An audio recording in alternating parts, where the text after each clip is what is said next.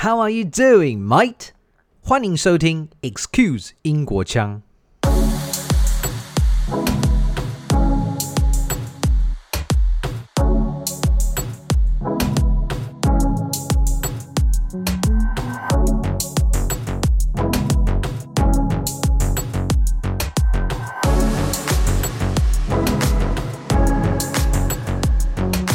民主在西方幸存了下来。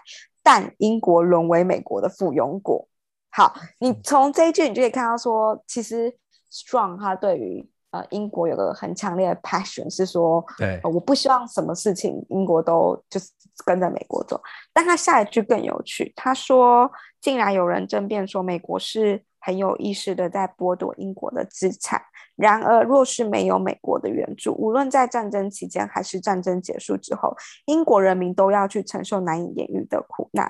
也就是说，他有自己的呃 point of view，Yeah. 可是他很尽可能的呃站在客观角度说，但我们也不能没有美国。会有今天这一集，其实都是缘分的安排。有些听众可能记得，呃，我在第四十六集的时候，非常荣幸曾采访到醒言博士。那其他与我们分享了有关历史这门学问以及如何鉴往知来。醒言博士呢，呃，如果大家还不知道他的背景，他是师大历史系专案助理教授，呃，他有英国伦敦大学历史高等研究院历史博士，爱丁堡大学历史系硕士，专研呃欧洲中古史、英格兰妇女史、英国法律史，甚至是西方男性史。那他也为此最近出了一本热腾腾的新书。啊，甚至是中古英格兰妇女的财产权，那缘分就发生在呃，当时我开始来翻开这本《大不列颠两千年》这本书的那个瞬间，我发现里面的推荐序之一是醒言博士，那再加上后来的联经出版社的帮忙，所以我们今天非常的荣幸可以邀请到醒言博士。第二度呢到 Excuse 英国腔跟我们分享他对《大不列颠两千年》这一本书的一些感想以及他的专业的观察。Hello，醒言啊，加油好，还有观众朋友，大家好，非常开心你今天第二度在呃短短几个月的时间再次的来到我们节目，有什么特别的感觉吗？我觉得非常非常荣幸，可以让加油就是在这么短时间内二度邀请我，我觉得应该是就是这个暑假疫情发生之后是最荣幸的事情之一，这样子。哦，不要这么说。之之所以会让呃醒言能能够跟我们分享，其实就是因为呃英国跟台湾有密不可分的关系，还有就是英国对、嗯、对呃整个世界从过去到今天以及未来的影响是非常的深远的。那刚刚听众大家也知道，我们的醒言博士他的有很深很广的这个英国的这个关联性，从硕士到博士，甚至是今天他的研究其实都脱离不了英格兰。那我想要先跟醒言用一个问题来开头，就是。呃，我们待会要讲的这本书，它是非常的厚实的。那 对对，它的呃，它的汉语版很厚，但是我是没有机会呃现场看到它的英语版。那我只能说，就是这一本是针对单一国家时间跨度如此之大的历史书。光看它的这个汉语的翻译是两千年，那这样子的历史书，它跟其他一般我们知道的历史书有什么根本的差异呢？我觉得这本书最根本差异是你很少看到一个通俗史的书，呃，可以写到这么厚两千多页，而且他把呃不列颠岛这个岛从就是罗马以前的历史一路写写写写写写到当代脱欧，那这个在所谓的食谱是很少见的。嗯，食谱大家就是可能会觉得，哎，是那个就是。做菜那个食谱吗？不是，是历史普及的食谱。大家要把它想象跟科普一样。你今天去找一些科普的书，你会发现科普的书其实它会写的非常非常简单，嗯、那它可能也不会这么厚。那食谱的书也是，因为它就是要让人家逛书店的时候有拿起来的动力。跟买下去的动力，但是大家如果去看连经这一本书，它总共有六百多页，那它看起来可能就不是一个呃，我可能普通，我只是喜欢历史的人，呃，我想要看一点轻松历史的书会拿起来的一个厚度。嗯、对，我觉得这个是你直观上面第一个最大的不同。那我觉得第二个，我觉得你就内容来讲最大的不同是，我觉得它，我很少可以看到一本食谱的书可以把所有英国历史上呃重要的事件都记录起来，但是他又可以写得如此的平易近人。嗯，而且他的呃这么说好，其实做历史我们非常讲求呃它的正确性，那跟他的资料的来源。那作者他身为就是呃英格兰呃皇家肖像，曾经啦曾认识就 National Gallery。呃跟那个 V&A 的那个馆长，所以他本身的这个学识跟对历史的知识呃深厚，这就是不用说。嗯，那在包括他在写这一部呃这这一本两千年的时候，他把每一个影响。英国历史的事件都写进去了，而且就跟呃这本书另外一位推荐人正大历史系的特聘教授林美香讲的一样，就是说很有趣。呃，Strong 他在呃 Roy Strong 他在写这本书的时候，其实你可以看得出来，他就是一个艺术人的本质，他很像在描绘一幅画一样，嗯、他等于是在描绘一个两千年不列颠的画像，对，大概是这样子。听起来就是觉得感觉读起来会有画面，然后不是那种一句话这样子比较艰涩的，而是说它是一幅画，一幅画在脑中形成的画面。对，对，没错，没错。嗯嗯，是。其实刚刚嗯，醒言博士有提到，就是 Roy Strong 他本身写这本书，其实他是花了蛮长的时间。那今天我们会看到这本呃这本汉语版，其实是呃他有在之前一九九六年吧。他有出版的第一次，那第一次的时候，它是指涵盖到当时的历史。可是我们也知道，两千年以后到今天哦，不少事情发生，包含了脱欧，对，没错，对，所以他又在追加了几个章节，所以形成了我们今天这么棒的这个书。那我想，没错，嗯，跟醒言博士再问几个问题，就是，是呃，如果你翻开这本书第一章劈头的第一句话，我当时看就震撼到了，短短的一句话叫做“不列颠是一座岛屿”。岛屿，对，对，所以我想，身为台湾人，嗯，我相信这句话跟我们是有相当大的共鸣。比如说从，从呃史前时代，就是当时未有文字记载，到首次这个岛屿，不管是台湾或英国被外地人发现，嗯、接着是呃很容易出现的外外来种族的这个征服，朝代的更迭，走到今天我们了解的英国的面貌。你觉得作者 Roy Strong？他是怎么样能够把这么大的学问、这么多维度的呃分析跟脉络这样子的题目，能够在学术圈找到了引经据典的地方，同时又能够整合呃多元的观点，然后呃进而像你刚刚提到，可以用普世能够接受、能够阅读的形式来呈现给大家呢？我觉得呃，Roy Strong 他，我觉得这。可能跟就是英国他自己本身对待历史的态度，呃，比较有有关联。呃，就我在英国念书这么多年的的感想啦，我会发现历史在他们生活当中是 the part of their life。他们每个人可能都对历史非常有兴趣，嗯、而且国家对于保存历史跟如何去 interpret 跟再现，就是你如何诠释跟再现历史，这个我觉得英国它是。从国家，不论是国家跟人民，都对如何再现历史这件事情充满了话语权。嗯，我我觉得这是一个很重要的事情，是说，呃，在英国你会发现，所有人对历史的可能都有他自己的一套 opinion，自己的见解，they have their say 这样子。嗯，甚至是其实他的 Roy Strong 他的第一句话，不列颠是一座岛屿，他等于是在向丘吉尔的那个英语民族史致敬这样子。那如果大家有有仔细，或者说，哎，你曾经有看过这些英国名人的一些奇闻异事，你会发现很多英国作家都有写过英格兰史，但是英格兰史不是什么太重要的哦，你就是学术界会拿来，而是这个作者他本人对于英格兰就是 Britain 他是如何形成的，然后甚至是有时候是带着对 politics 的批判所写成的一、嗯、一本小说，比如说最有名的就是那个 Jane Austen，就他也有写过，就对当时。的国王，还有就是当时就政府的批判，然后他也写了就是呃英格兰的历史这样子。那呃，我觉得这个态度是英国人民他，我觉得这个这个民族他本身就是非常喜欢去讨论历史的、啊、的一个民族，所以 Roy Strong 他在写起来，你可以发现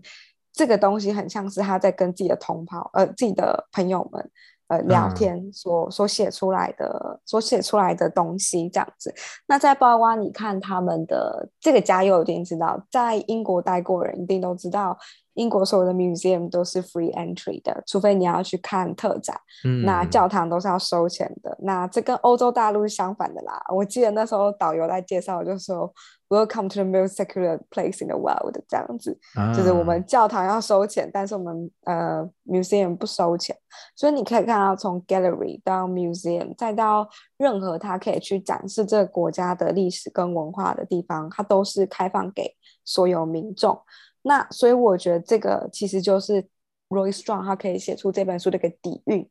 嗯、我觉得，我觉得一个呃这种书，或者说一个作家他能不能写出一个好的通俗历史书，其实跟一个国家的底蕴很有关系。因为你要想，你写出来说，你写出来之后，你的 target audience 是谁？如果你没有任何观众的话，那你出版社跟作者，出版社第一个他就会先挡下来了。嗯，就是说我不会去做不赚钱的事情，除非你今天要做的是学术的书。可是你又要发现，Roy Strong 他写这本其实不是 academic，对，它是一本，它是一本通俗的事。所以这代表代表说，其实，在英国这观众其实很大。而且很多的，嗯、代表它有潜在的市场。那把这么多维度、维度跟脉络的题目写出来，其实这就很，这其实就是你去看他写作，其实 Roy Strong 他写的很细，但他挑的东西都是对于呃英国历史来说非常重要的几个转捩点。就说他当然会省掉很多，哎，他他不是说哦，我把每一任君主、每一任 Prime Minister 都写出来，对对，他是写的。我们从大方面来看，比如说像嘉佑开始提到很重要两个字“鸟鸟看鸟看”，对不起，我中文有点、嗯、没关系。鸟看是的，对，鸟看是鸟看。呃，鸟看的话就是说我从经济、政治、呃，社会，甚至是医疗、文学、艺术上面几个重要的点去看。比如说我文学，我会提到乔叟，我提到 Shakespeare，这是一定的。嗯、对，那比如说经济，我一定会提到工业革命。那英国有名的作者、有名的文学家很多，那他不会全部都写出来，他可能就跟你讲，哎，我们讲英语诗歌之父，我们讲乔叟，那后面的就是你知道，就是他就是，嗯，就是 leave it out 的，那这个东西可能是大家可以在自己去查，这样，所以他很很简单的。提纲挈领的跟你讲了一些哦，影响了英国历史的几个重大事件，而且是从各个角度，不只是政治，他也从经济社会发展，甚至也提到了南丁格尔这样子。所以我觉得这是他为什么可以从这么广的方面去谈这本这本书，而且写得很好的原因。我觉得啦，嗯、对。对，像我自己不是历史背景的，那我发现一个点就是，呃，刚刚邢岩博士也说，他讲的时候，他并不是把每一个人、每个事都一定会写出来，可是，在每个章节的连贯，他是做得非常的好。呃，哪一个时、哪一个世纪发生哪些重大事件，那他与呃承先启后，先前的事件怎么导致他，然后再怎么导致之后，其实。呃，也不会只有用单一的说法，它也会带有一种保留。比如说，有几种说法可能能够来解释这件事情的因果关系，所以它是一个非常尽可能要中立，然后去呈现不同观点，而不是只是用他自己的单人立场去定调这个历史的脉络。对，我觉得这很重要。嘉佑，你真的确定不来当个 历史系学生吗？就是尽可能的呈现各种 possibilities 跟 argument 是。呃，历史学者他在写书的时候，或是做研究的最重要的方式，因为 nothing is certain，所以你当你没有办法下定论说，你其实呃最重要的事情是你提供各种 possibilities 给给读者，那读者他会有自己的想法去选择说，他觉得在怎么样的脉络之下，呃，可能是最有可能，就是我们没有办法去 ascertain 这件事情，但是我们可以推测，推测是发生了什么事情，这样子。对，我觉得这本书它会让人家感觉说，呃，你现在是在看一些证据。那至于你怎么样去解读它，那你可以自己来决定。所以，对，没错，嗯，它蛮有参考的价值。那，嗯，行言博士，我还有呃几个问题，比如说，呃，这本书它这么丰富，有这么多的呃章节来为这么多的事件做注解。那像呃，我就拿呃十多世纪，比如说十三、十四世纪以后好了，就是大英帝国，嗯，对，呃，在那几个世纪，那它当时是全球海权的霸主。然后他也借有很多手段，像是大家可能曾经看过电影啊，或者以前学校上过课，就是殖民啊、贸易等等，就是领土得到大量的扩张，然后也因此有日不落帝国的这个称号。但是到了呃十八世纪下叶到十九世纪上叶，工业革命它达到了巅峰之后呢，我们也看到所谓的 Great Britain，它开始有点。呃呃，就是说有点摔下去，比如说呃第一次世界大战，第二次以后到后来福克兰群岛这个战役等等的，那新的局势还有今天的脱欧的这个局面，我们认识了英国。我想就你在当时在呃英国读书了这么多年生活的这个呃体验，嗯，你觉得？因为再加上你也是研究它，这个曾经是世界霸主，当然当时我们没有一个人出生，我们的祖先也不知道在哪里的时候，对，怎么样能够呃？到今天，就是成为我们认识的英国，好像很多呃奢侈品品牌，或者说有很多很棒的歌手，像是之前的 Beatles，嗯、对，对，像我们也看到说大英博物馆它的馆藏之丰富，好像全世界没有第二个国家有办法把世界上这么多东西都塞在一个屋顶之下，博物馆里面，对对。对对，所以我相信您应该有很多很深刻的体验，就是所谓的光荣孤立，这本书也提到了、嗯、那。它就叫英文叫 Splendid Isolation，不过这边 Isolation 跟跟这个 COVID nineteen 是没关系的。好，我们这边要切割一下。对，就是说，没错，呀，就是说光荣孤立这个英国的这种呃常年的态度，比如说他处在欧洲。嗯旁边，但是他却不太想要当欧洲的一份子。可是他又说，我也是在这个经济圈的一份子。你会怎么样来看待这样子一个，呃，以前那么的兴盛，到今天有一点衰下来，但是又维持着一定程度的国力的国家呢？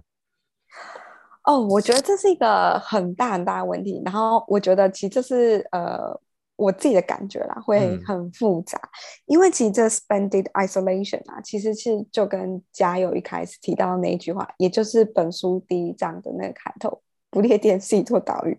有个很重要的关系。其实如果你有呃，各位读者们如果有呃，大概就稍微翻过这本书的话，你会发现其实不列颠是一座岛屿，它的地理造就了它的历史。这这句话。一直被作者不断的强调，嗯、不断的强调。那呃，其实从罗马帝国开始，大家应该就可以知道，其实不列颠是那时候是被罗马帝国认为就是是边陲地带啦。那甚至是到了，其实呃，因不列颠它进入整个欧洲，或是它变成整个欧洲霸权，也是在就十五、十六世纪之后。之前其实他们也是很激烈，想要呃，可能跟他们这这其实里面有写到说，其实。呃，整个不列颠，你今天不论是英格兰、苏格兰还是爱尔兰，好了，是他们就是因为隔了那个英吉利海峡，所以他们造就了一种进可攻、退可守的状态。嗯嗯。当我真心想要 involve 在欧洲大陆的 politics，所以我可以很。很 engage 在里面，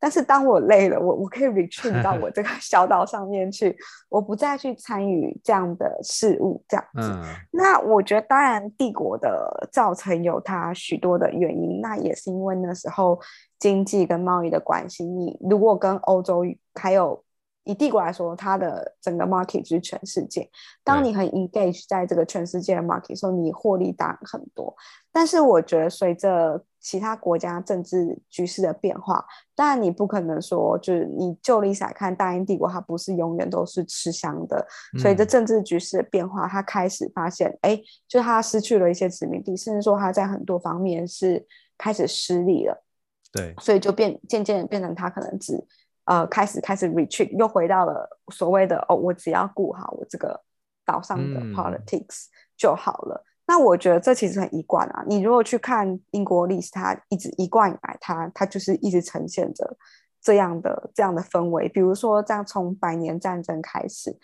他就是假，我今天就算是打不赢法国，我还是有英格兰这个小天地，我可以，嗯、我可以在这边。那甚至在二战的时候，其实大家会说，就是英格不列颠久没有被德国攻下，也是因为它隔了一座海峡。其实隔了隔了一座海峡，你在很多作战方面，其实你会有实质上面的困难，这样子。嗯，那我觉得其实英国还可以还可以维持着。今天的强度其实是一件嗯非常厉害的事情。我觉得他们跟美国都有对于自由都有一个很大程度的包容。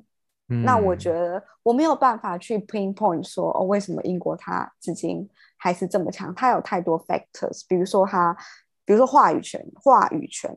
对，英英文，我觉得英文的话语权是一件很重要的事情。你光就英文还占占了所有教育资源，比如说你就科学跟生物来讲，你不可能用中文去读，嗯、你不可能用德文、意大利文去读这件事情。我就觉得英语系国家至少还可以给你抢个一百年以上，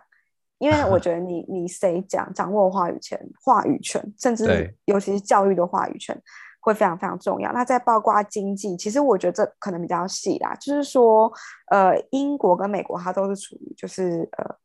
common law 共同法系统。那共同法系统它对于经济上面的法规通常会比较松，所以你可以看到共同法系国家的经济通常都很繁荣。嗯，比如说新加坡跟香港，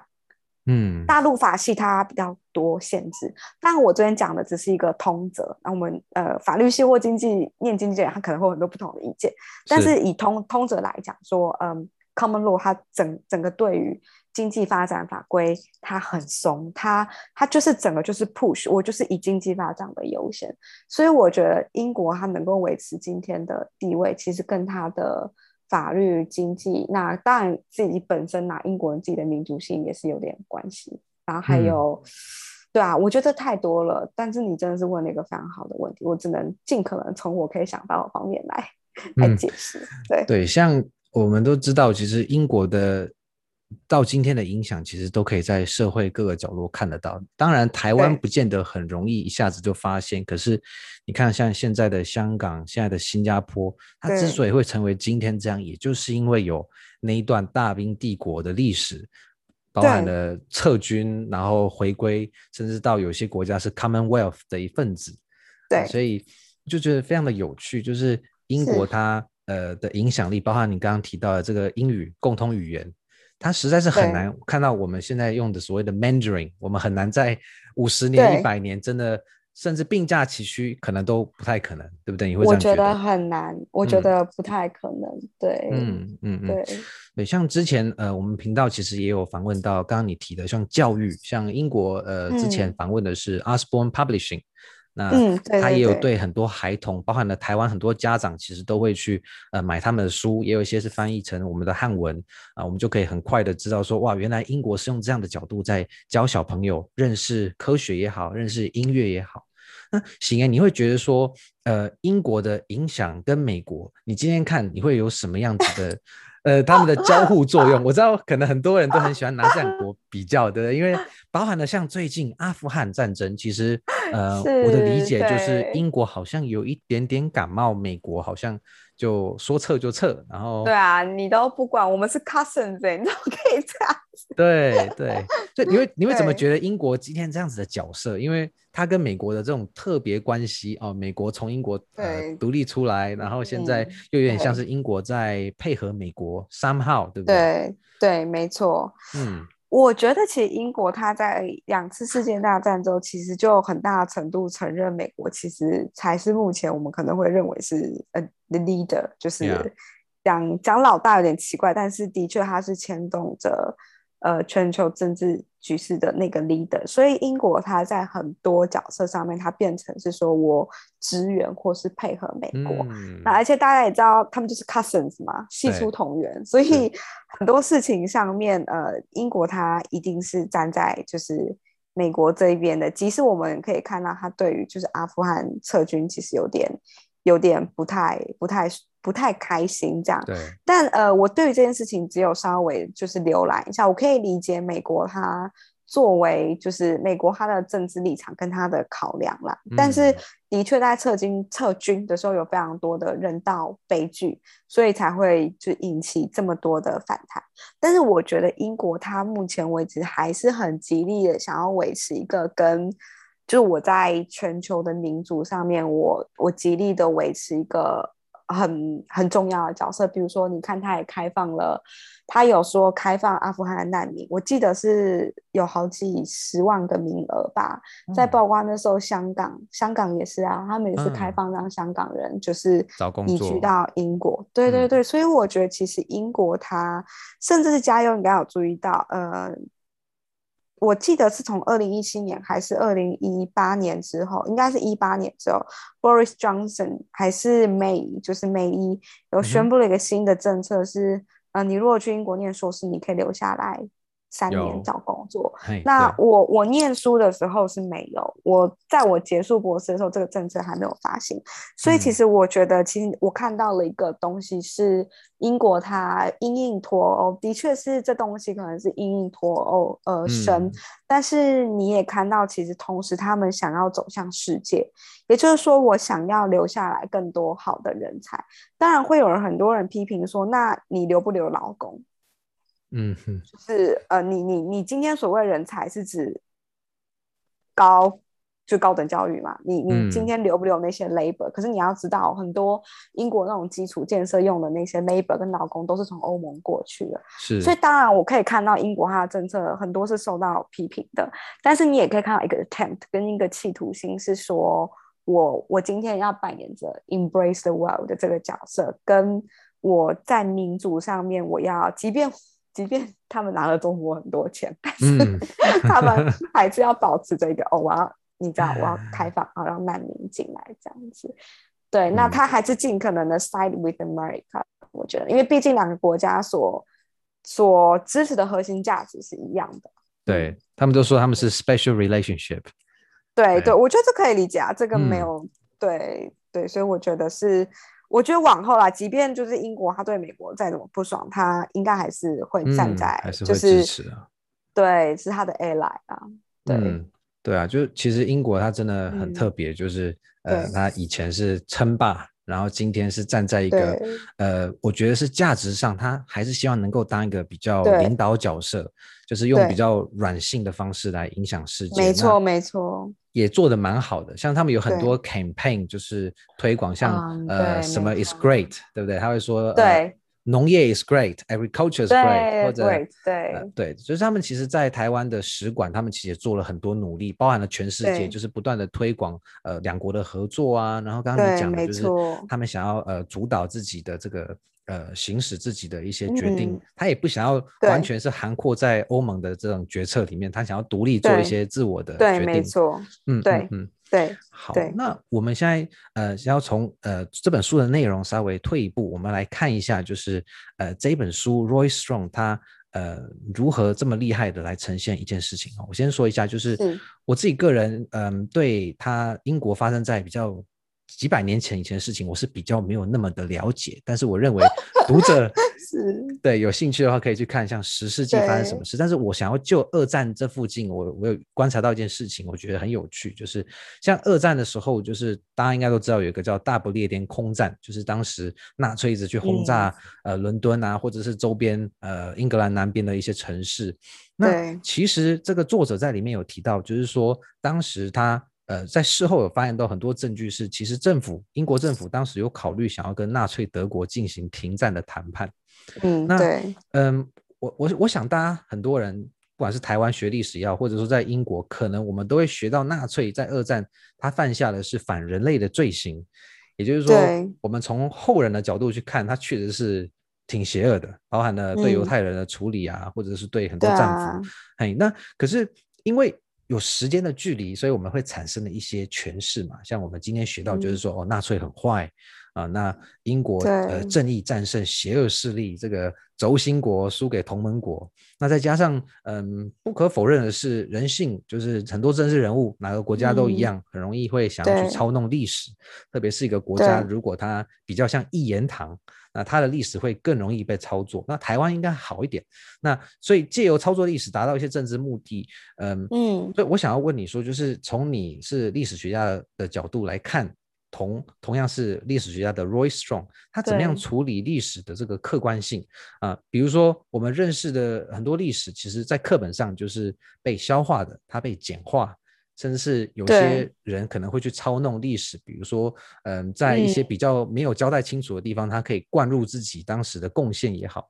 那怎么样我们在读历史书的时候，还能够站在一个能够尽量贴近历史事实，而不是别人阐述之后消化之后的立场结果呢？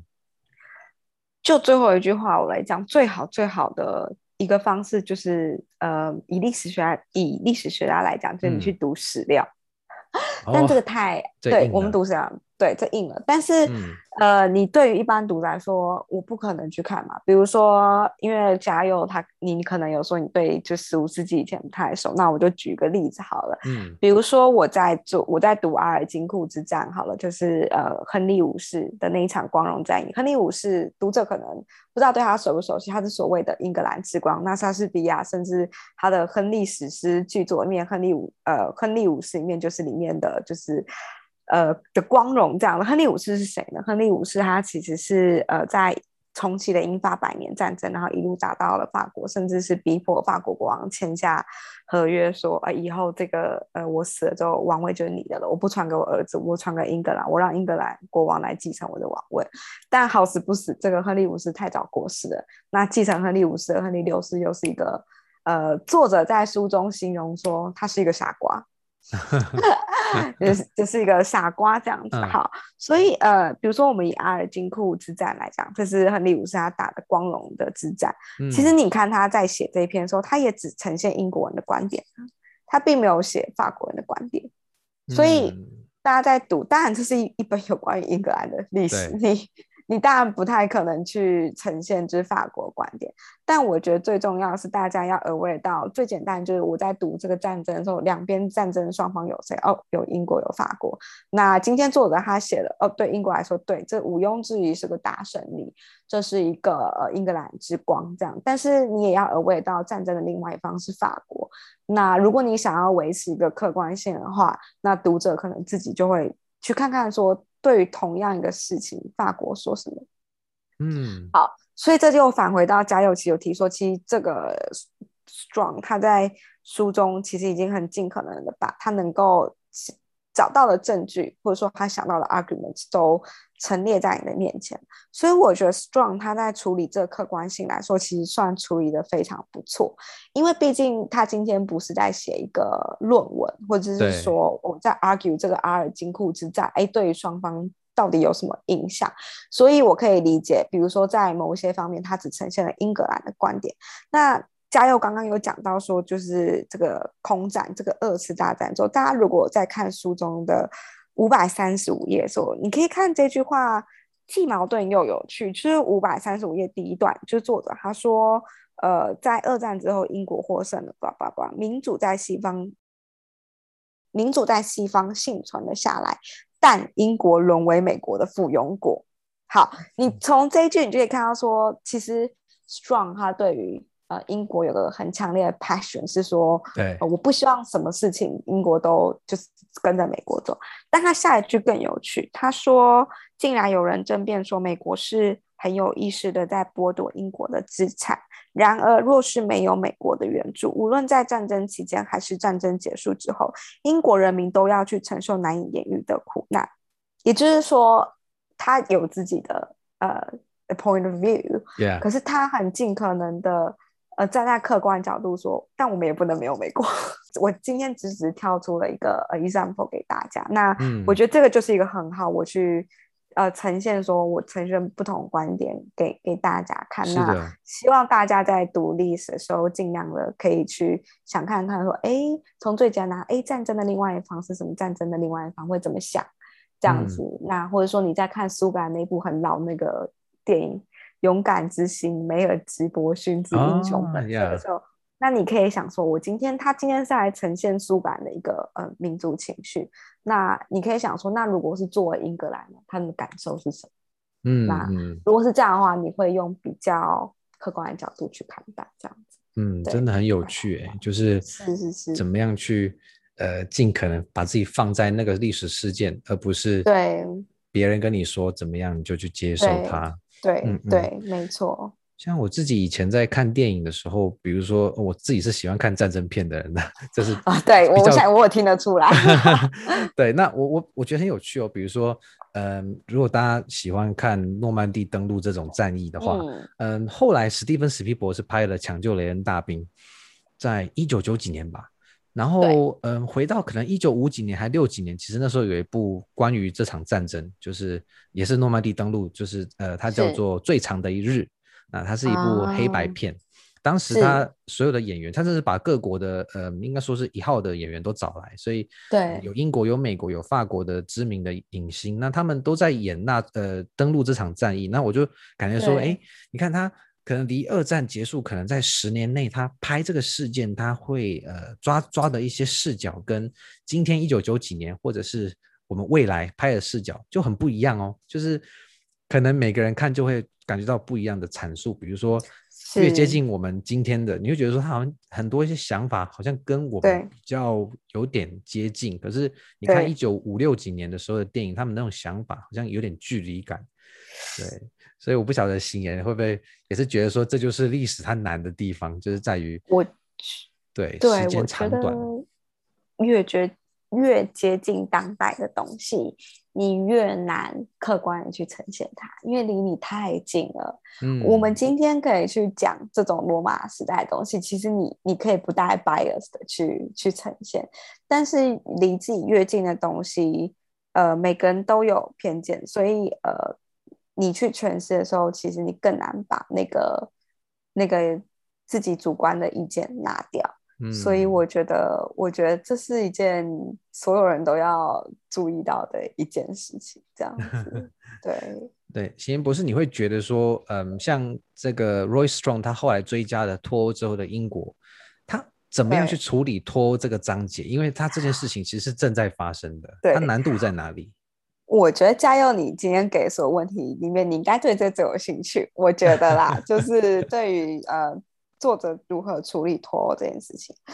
我读到脱欧那一章的时候，我觉得非常有趣。是我觉得作者应该支持脱欧，我觉得啦。嗯、那我觉得这他应该不是我唯一认识一个支持脱欧，甚至是我在伦敦念书的时候，呃，我认识几位已经做到已经是学校的像 director 职位的。那也有人就是表示说自己是脱欧的。一份子，那这其实跟我的同文层差很多。我同文层大部分都是那时候大概也就是二十几岁，然后 PhD 或者硕士生，所有人都会觉得说 We see ourselves Europeans，我们不觉得自己就是可以脱离欧洲这样子。嗯，但呃，其实对于可能一些某些人，或者说也有非常大的一部分人，甚至是 Roy Strong 来说。呃，他们在加入欧盟中，其实有非常非常多的问题，而且我觉得 Roy Strong 他选择再版这本书，是因为他觉得他 sense 到 the crisis of 嗯呃 Britishness 哦，就是英国人的认同危机。嗯，就是我觉得，我这样问嘉佑好了，嗯呃，什么时候你会觉得历史特别重要？就是当你觉得周围的人开始产生困惑，开始找不到自己的根的时候。Yes, exactly. 当你觉得历史很重要的时候，大概就是，呃，我觉得这个国家 identity 快要消失的时候，啊、或者是说我们国家的历史正在被某一种方式抹去当中。是。那我觉得，呃，Strong 他对于英国人有一个很强烈的这个认同跟这个 passion，然后我觉得他可能也是在脱欧之后发现所谓的。Britishness 正在慢慢的被消磨当中，嗯、那甚至其他在后面有讲到说，你他说不可否认，加入欧盟之后有非常多其他国家民族的人来，那呃，他没有写那么那么露骨，说消耗着我们的资源，嗯、但他说的是，的确他让社会付出了更多的成本，他是这样讲的。嗯，付出了更多的比以前，更多的成本。好，那你再看，比如说像我同文层很多都会认为自己是 Europeans，not really like Britishness 这样子。嗯，那甚至有些人是说我是先 European，我才是 Scottish，然后才是才是 British，或者说我是 European English and British，British 是放在最后哦。你可以发现到这件事情有顺序的，所以我觉得对某些人来说，他其实 sense 到这个危机感。所以他觉得他这本历史书可能还要再出一次，嗯、或者说我们要再重新检视一下自己的历史。那因为其实我作为为就局外人，或者我是外国人，所以我可能比较不能够体会说这些人他他看到说社会为了加入欧盟付出了哪些成本，嗯、或者说他最后有写说，其实加入欧盟其实嗯，你其实付出了很多，而且你在很多事情上面会失去你的你的。主权性跟主动性。其实你再把它放得更大一点来看，就是大家常常会讲的 agency 嘛，就是你的能动性。那以前我们只会讲说，呃，我们讲最多就是个人性别的能动性，但是你放在这个脉络，它你会发现国家的能动性可能就减少了。嗯、所以其实我觉得，呃，Strong 他其实非常的担心这一点。那他其实，在最后也有讲到说，他觉得脱欧应该。不是一个错误的决定。大家如果看到六百零七页，它其实有讲说，呃，迈入二十一世纪的时候，的确英国它遭遇了非常多的挑战，正是因为它从来没有大规模流血革命过，所以你会看到很多东西其实脆是很庞大，那拖着拖着英国让他们不能够前进。但他后面就有写，他说从长期来看，二零一六年英国脱欧的决定可能会再再次证明我们有能力继续前进，因为我们看到欧洲的那个联联盟已经出现严重的动摇迹象。那呃，我觉得对，我觉得 Strong 他有强烈自己的 political。Yeah. 那我觉得这个无可厚非，因为它其实在呈现说历史里面已经尽可能客观。嗯、就像我讲，当你呈现离自己越遥远的历史的时候，你越有可能客观。但大家也要记得有一句话，就是呃，意大利史学家克罗齐说的，呃，所有历史都是当代史。说得好，You know what I mean？就是 你写出来的东西，你一定会有一些 bias。你你为什么要去呈现它？就是 how you。How you interpret 跟 represent 这段东西，其实很大部分是、嗯、呃，politics is at play 你。你你自己本身的的政治立场跟你自己的想法，其实就影响了这么大一部分。甚至在选择你要呈现哪些史料的时候，就已经很很影响上。嗯嗯嗯、但我必须说，他在呈现古代史，或者是说，就是一直到二战的附近，呃，甚至到二战之后，都很都很都很客观。那你也看到他这种主观的想法只放在了后记，只放在了脱欧。嗯，所以我觉得作为一位作者，他其实已经很称职，非常称职了。嗯嗯嗯，我相信可能有些读者也会喜欢，呃，作者本身带有他自己一点点的个人观点。的个人，对对对对，他的风格。然后，当然大家可以去思考，因为毕竟我们不是英国人，所以你也很难理解他那种情感的那种延续是怎么样的。对，没错，对，所以这都不是我们能够、嗯、呃去去呃下定论啊。我们可以揣测他们为什么会这么想，但是我们没有办法去感同身受。对，嗯、同意，同意。对，嗯，行言博士，我们最后想要用一个嗯、呃、比较回顾，就是说哪一类的读者，是就是刚刚听完我们这么多的这样子的讨论，会比较适合这一本书，厚厚的这一本书，看起来像字典，但是它是。呃，供大家去可以摆在床头，或者是呃一边喝茶一边过着英式的这个 lifestyle，然后同时 对对读这本书，你觉得嗯、呃、哪一些读者会是适合他的？然后再就是嗯、呃、刚刚也有提到，不过想要再请你就再综合一下，怎么样的方式来阅读它？作为一位历史学家跟一位爱好历史者，我会说任何人都适合。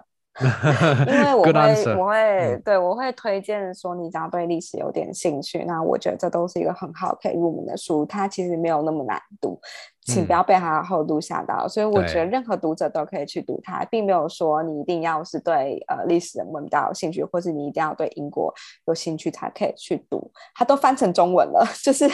你各位、啊、各位就是各种领域都可以去读。那什么样的方式读它？我觉得就是你可以一天读一小篇，因为其实我在序里面有写到说，它一直让我想到我高中的时候看到一本经典，就是房龙那个人类的故事。那我我第一次接触人类故事，其实是那个高中的时候，老师当我们的课外读物，因为因为我以前我以前读中山女高，那中山女高文科其实是非常强的，嗯、所以我们的历史老师都会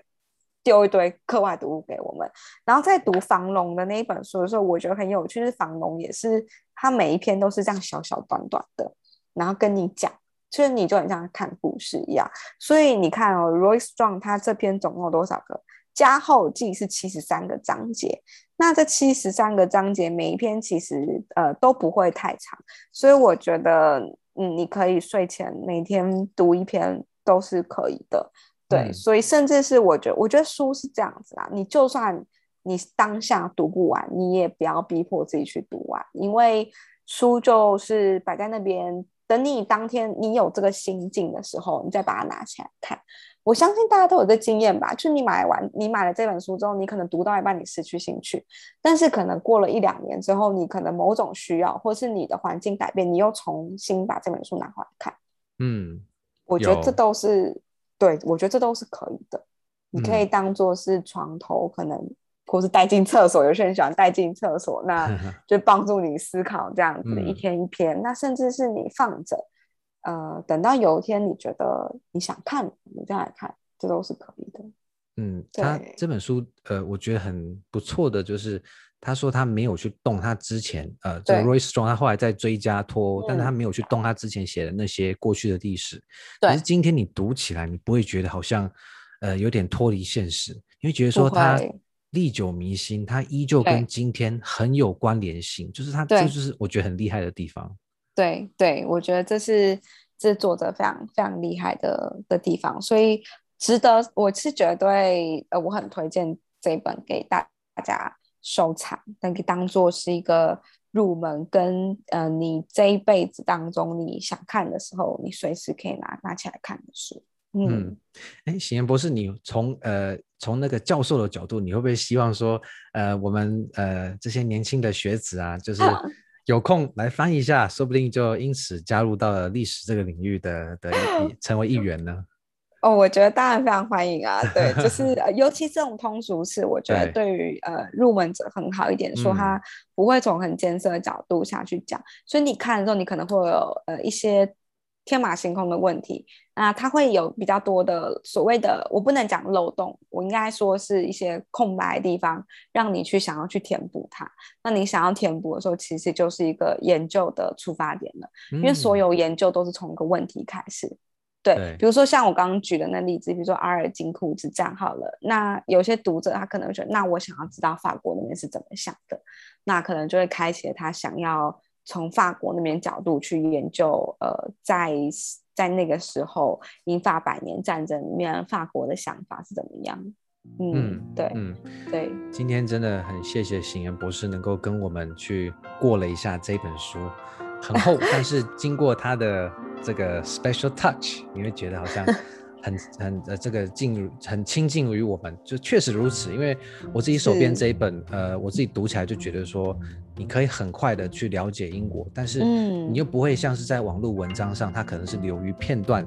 或者流于资料不见得正确，它是很对对，这这很重要，很严谨，重要，嗯，对，它很严谨，是。对，所以大家如果有兴趣，可以去书店呃翻，或者说直接在线上购买，都非常的容易这样子。对，是的，是的。好，OK，行言博士，今天非常谢谢你跟我们分享。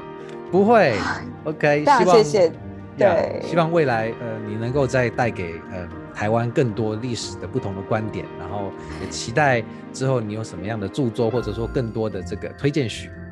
嗯。没问题，没问题。那我也期待嘉佑有一天可以加入历史人的行列。没有啦，开开玩笑，可能看你失业之类的。哇、well,，OK，好，行言博士，非常谢谢你，谢谢。喜欢本集访谈的内容吗？如果你是用 Apple Podcasts 收听，欢迎你为 Excuse 英国腔评价与留言，你的鼓励是我最大的动力。也欢迎你加入 Excuse 英国腔在脸书的社团，你可以直接与其他对跨文化沟通或喜欢英国的听众互动，还有机会与受访者直接的交流哦。如果你想实际支持我继续制作更多来自全球多元的访谈，也欢迎到本期介绍下的连结，请我喝杯珍奶吧。感谢收听与支持。如果你喜欢这一系列的双语访谈，并想增强英文能力，欢迎到脸书或 IG 私讯我哦。Cheers, mate. Until next time. Bye for now.